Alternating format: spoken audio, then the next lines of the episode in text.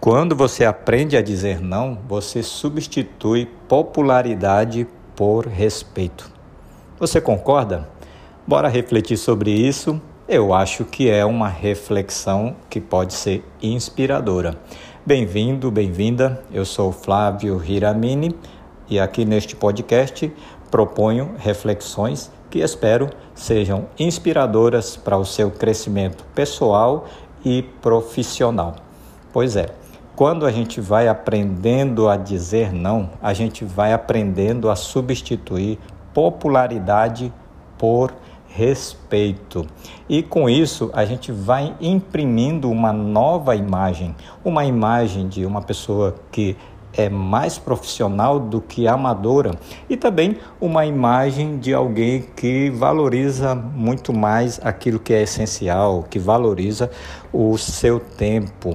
Então você vai adquirindo muito mais respeito, mesmo que às custas de um, uma perda, de certa forma, da popularidade. Não é verdade? Porque quando a gente diz não, no primeiro momento, é claro, esse não, por mais que a gente fale com delicadeza, com clareza, bem fundamentado, mesmo assim, isso pode gerar, claro, uma certa irritação, uma certa raiva ou um desapontamento para a pessoa que fez o pedido. Isso é natural. Ela esperava, ela tinha a expectativa de ser atendida no seu pedido, não é verdade? Então, realmente, no primeiro momento, existe esse choque e talvez por isso a gente tenha muito esse, esse medo de dizer não e um certo hábito até automático de dizer sim no podcast anterior sobre a difícil arte de dizer não, a gente já falou aqui da importância de separar a nossa resposta do nosso relacionamento. Então, quando a gente diz não, a gente não está dizendo não para a pessoa, para o amigo, para a amizade, para o amor, para o relacionamento. A gente está simplesmente dizendo não para o pedido da pessoa. Então vale a pena ter esse cuidado de lembrar, de separar as coisas para não criar um turbilhão de emoções que dificultam a gente a, a dizer não e ter muito mais foco.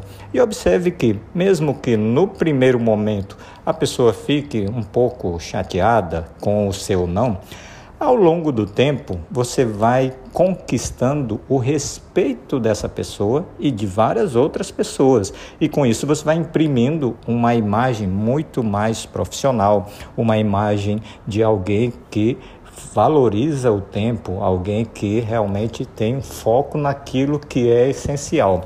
Traga aí à sua mente se isso não é verdade. Quando às vezes algumas pessoas chegam para você, né? Por exemplo, pedem para você, olha, vamos participar de uma iniciativa tal e tal e tal, né? dá aqui uma contribuição. E daí você diz assim, por que vocês não perguntam para aquele outro colega? Daí o que, que eles dizem? Não, ele já desde o início falou que não, que não contem com ele, então a gente respeita. Ora, então veja que se a pessoa se posicionou desde o começo pelo não, ela imprimiu uma imagem respeitosa e as pessoas acabam respeitando, né?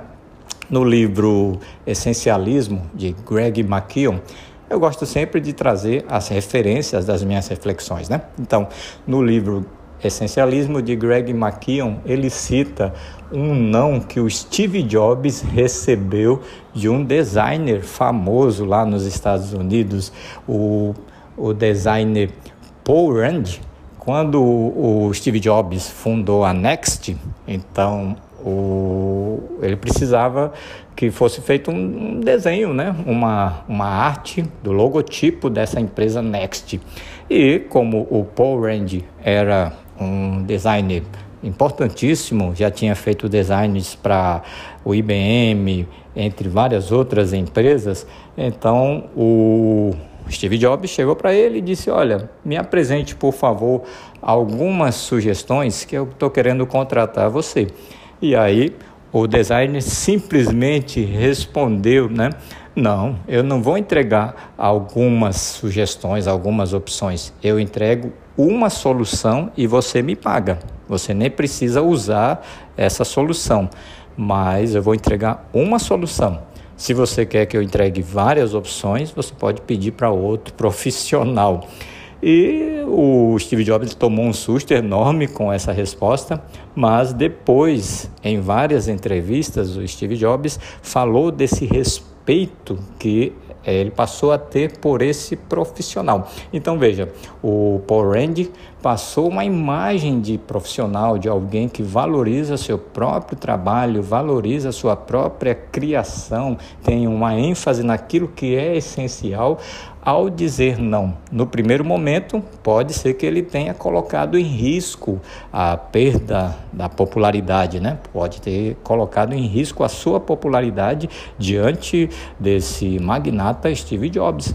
Não importou para ele. O que importava para ele é que ele sabia que com isso ele conquistaria muito mais respeito, como de fato conquistou.